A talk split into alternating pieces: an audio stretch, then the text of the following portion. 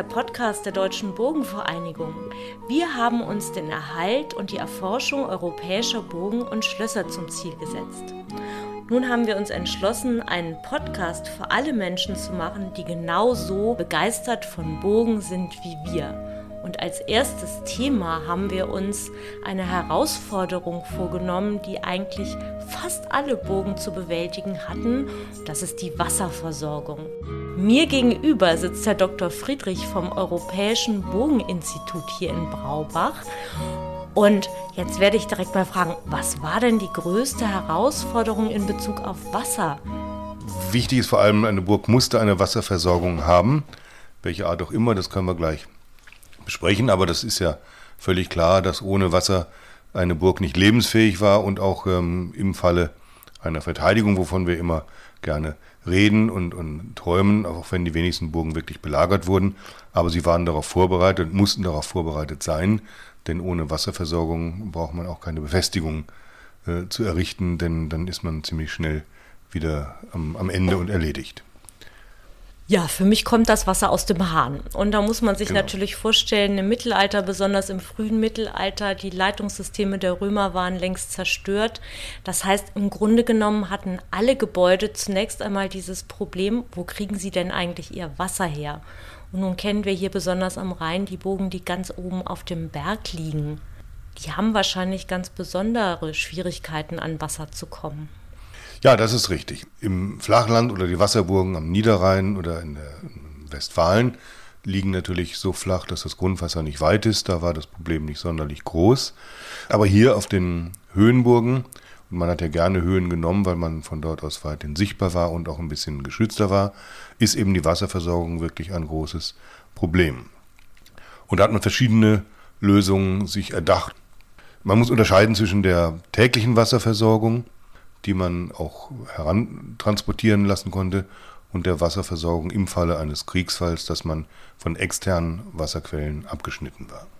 Was kann man sich denn darunter vorstellen, dass man die heranschaffen lassen konnte? Na, es gibt bei einigen Burgen den berühmten Eselspfad. Das heißt, man hat äh, mit, mit Lasttieren von einem Bach, der dann in der Nähe lag, frisches Wasser auf die Burg gebracht, mit, mit Eseln eben, mit Packeseln. Ähm, die dann den Weg zur Burg hochliefen.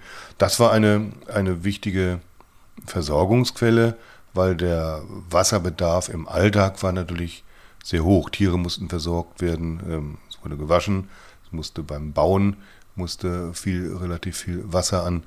Also der tägliche Bedarf an Wasser war natürlich groß und wäre oft durch einen kleinen Brunnen nicht unbedingt immer zu decken gewesen, sodass man nach Möglichkeit auch versucht hat, externe Möglichkeiten, also in diesem Fall einen nahegelegenen Bach, den man dann mit mehreren Lasteseln eben ähm, hochgetragen hat, das Wasser äh, auf diese Weise die Burg mit Wasser zu versorgen. Das ist aber im Falle einer, einer Belagerung natürlich ähm, oder einer, eines Kriegsfalls nicht mehr möglich dann. Und war das denn dann auch ausschlaggebend für die Wahl des Bauplatzes, ob da Wasser vorhanden war? Jein, also es war für die Wahl des Bauplatzes waren verschiedene Aspekte äh, ausschlaggebend. Erstmal musste einem der Bauplatz gehören, wie heute auch. Dann war eine Fernsicht natürlich wünschenswert, dass man von weithin gesehen wurde und auch sehen konnte, aber vor allem wollte man gesehen werden. Und wenn man dann noch das Glück hatte, eine Quelle in der Nähe zu haben, war das natürlich perfekt. Es gibt hier auch im Rheintal, wo wir jetzt vielleicht ein paar Beispiele besprechen können, ein, zwei Burgen, die haben das Glück, dass eine Quelle im Burgbereich ist oder im Vorburgbereich, sodass man das Wasser in einem Bassin sammeln konnte. Burg Stahleck über Bacherach ist so ein Fall. Ah, und kann man das da heute auch noch sehen? Ja, kann man ja. das besichtigen? Ja, man kann auch, wenn man hingeht, sieht man dieses ausgehauene Wasserbecken, sieht man noch, ob momentan Wasser drin ist, weiß ich jetzt gar nicht genau, ich glaube auch ja. Und auch bei der Burg Gutenfels gab es das auch. Das war ein bevorzugter Glücksfall, dass man quasi an der Burg oder im Bereich der Burg eine Wasserquelle hatte, deren Wasser man in einem Becken sammeln konnte. Und da hat man dann auch Wasserleitungen gelegt? Nein, da konnte man es dann rausschöpfen. Okay. Wasserleitung selber ähm, ist, das haben Sie völlig richtig gesagt, bei den Römern war diese Technik Standard. Das ist aber im Mittelalter verloren gegangen und nicht so gepflegt worden. Wir kennen natürlich Wasserleitungen, hölzerne Rohrleitungen, die gedeichselt wurden, also diese Deichelleitungen. Aber das war eine Ausnahme, das waren teilweise sogar ja, repräsentative äh, Bauten, dass man eine Burg extern mit einer Wasserleitung versorgen konnte. Burg Dahlberg äh, im Hunsrück ist so ein Fall, wo die beiden Pfeiler der Wasserleitung noch stehen. Das war natürlich schön, auf diese Weise frisches Wasser in die Burg leiten zu können, aber im Fall, auch im Falle einer, einer Belagerung ähm, ist das natürlich sofort unterbrochen worden, so dass man den täglichen Bedarf mit einer externen Wasserleitung theoretisch hätte machen können und auch in einigen Fällen gemacht hat. Aber das war eine sehr besondere Ausnahme, weil aufwendig, man musste das Wissen haben und der Regel diente das auch ein bisschen der Repräsentation zu zeigen, schaut mal her, was ich alles kann und weiß. Hat man dafür dann externe Handwerker sich besorgt? Ja, das waren ja, Spezialisten, das waren genau, die das machen mussten, die äh, erstmal die Leitungen herstellen, die mussten ja gebohrt werden und auch die Strecke musste vermessen werden. Also das haben dann schon externe Fachleute gemacht.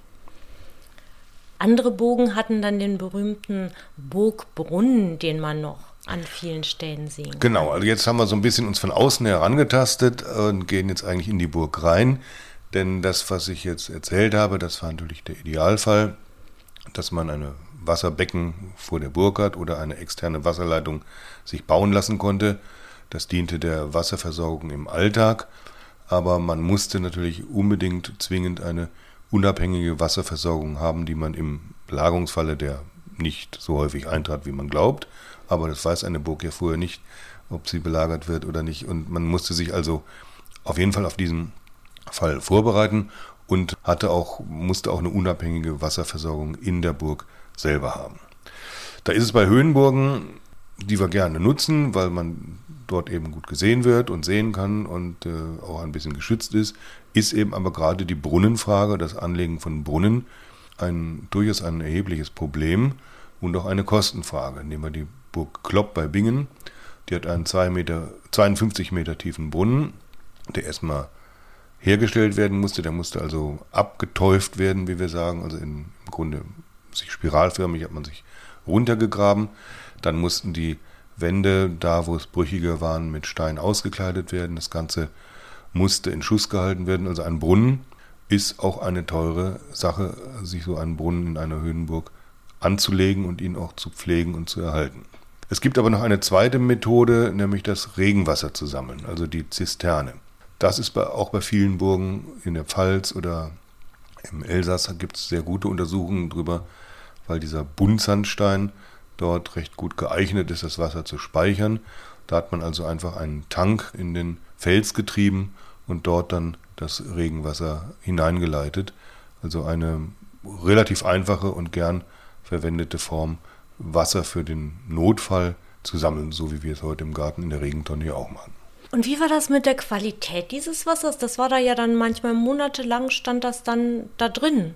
Ja, die war natürlich nicht unbedingt äh, hervorragend, aber auch das Wasser wird ja ein bisschen ausgetauscht. Es kommt ja wieder frisches Wasser dazu bei den ähm, neuen Regenfällen.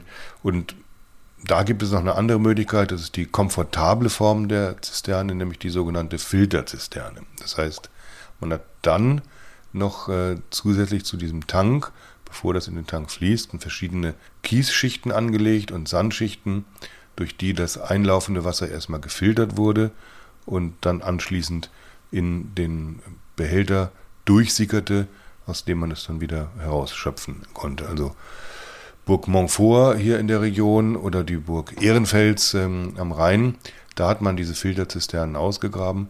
Das ist also mit das komfortabelste und letztlich auch wieder nicht einfachst herzustellen, aber auf jeden Fall einfacher als einen Brunnen anzulegen.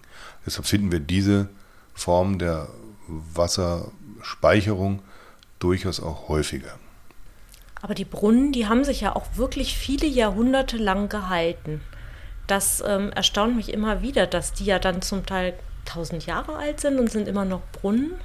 Ja, tausend Jahre ist vielleicht ein bisschen ist zu weit, äh, sagen wir mal 800 Jahre. Und wie lange sie sich gehalten haben, muss man mal schauen.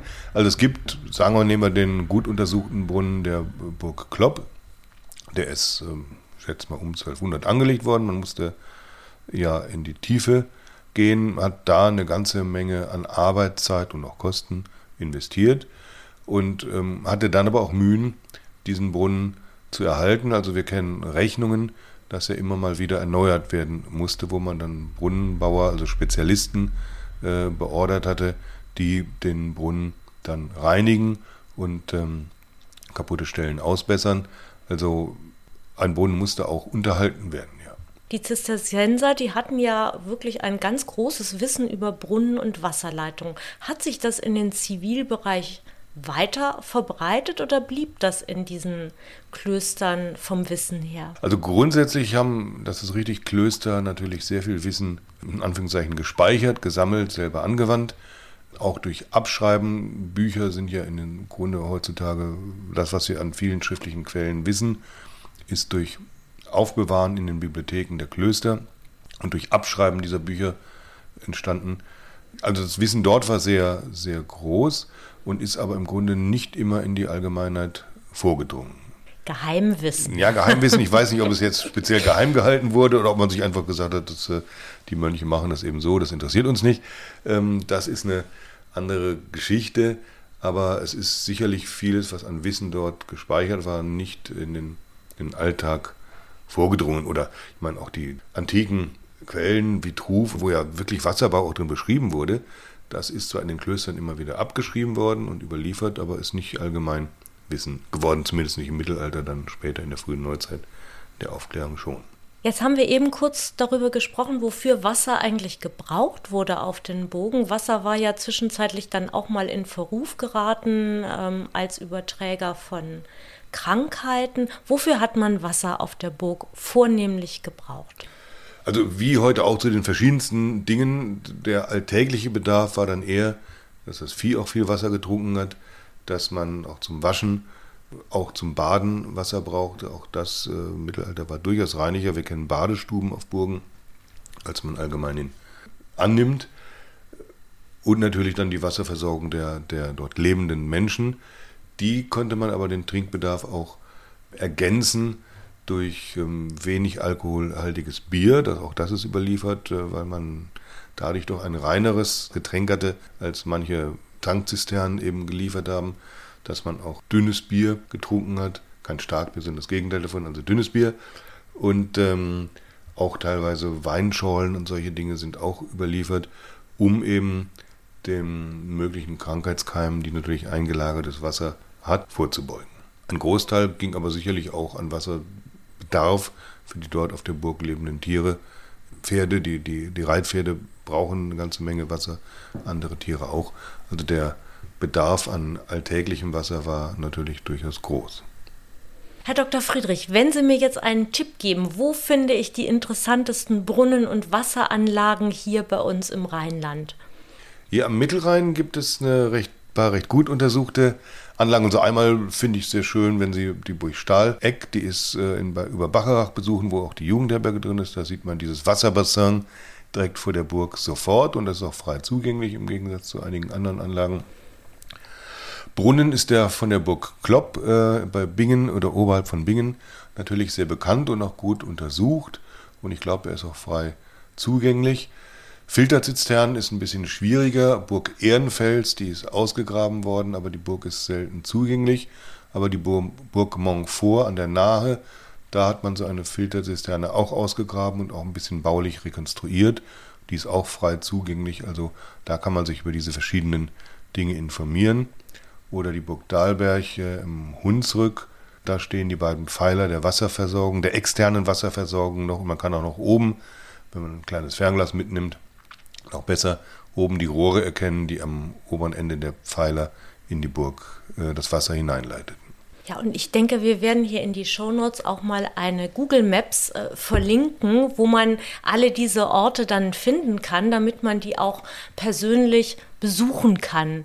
Ähm, Herr Dr. Friedrichs, das war wirklich hochinteressant und ich habe sehr, sehr viel gelernt und vor allen Dingen etwas, was uns so natürlich erscheint, das Wasser, was einfach nur mal aus dem Hahn kommt, was damals viele, hm. viele Gedanken und Ressourcen gebunden hat. Hochinteressant. Ja, es hat auch ähm, natürlich von den Kosten her, muss man sagen, rechnet man manchmal, dass ein Brunnenbau fast so viel gekostet hat wie der Bau eines Bergfrieds. Wow, mhm. Das hätte ich jetzt wirklich nicht Ja, für möglich war- gehalten, das ist eine das wichtige Sache natürlich. dass das eine so wichtige Sache ist. Und ich möchte auch kurz hier nochmal auf unseren Bogenlehrpfad in Braubach hinweisen. Da gibt es auch eine Tafel, die beschäftigt sich mit der Wasserversorgung der Bogen, wie auch mit allen anderen interessanten Themen, die wir hier im Laufe des Podcasts auch noch berühren werden.